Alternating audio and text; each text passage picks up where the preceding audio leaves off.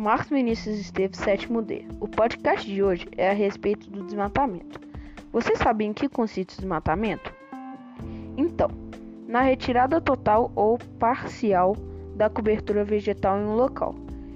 Ela pode desencadear diversos problemas, como perda de biodiversidade, degradação de habitat e alteração climática.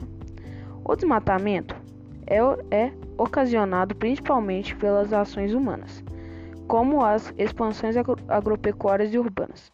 No Brasil, o processo de desmatamento é histórico, tendo iniciado desde a colonização com a exploração do pau-brasil. Atualmente, a maior preocupação é o desmatamento da floresta amazônica. Estima-se que 18% da Amazônia brasileira já tenha sido desmatada, levando ao desaparecimento de muitas espécies.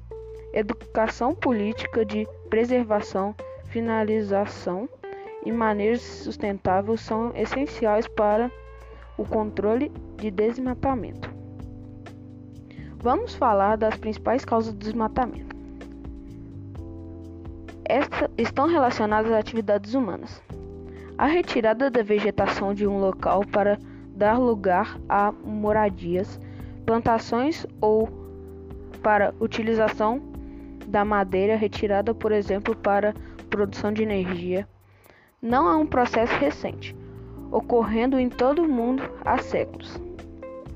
Com o aumento das atividades econômicas, áreas florestais são destruídas, dando lugar, por exemplo, à agricultura.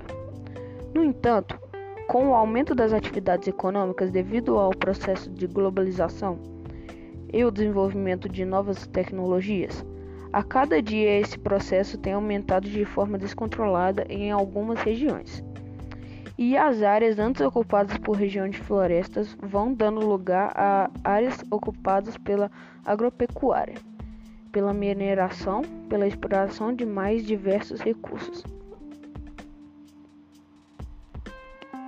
Além da urbanização.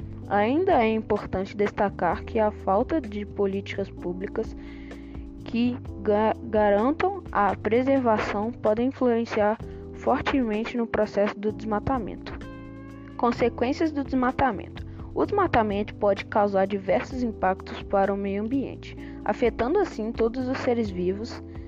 Dentre os impactos que surgem com consequência do desmatamento, podemos citar degradação de habitat, erosão, perda de biodiversidade e modificação do clima.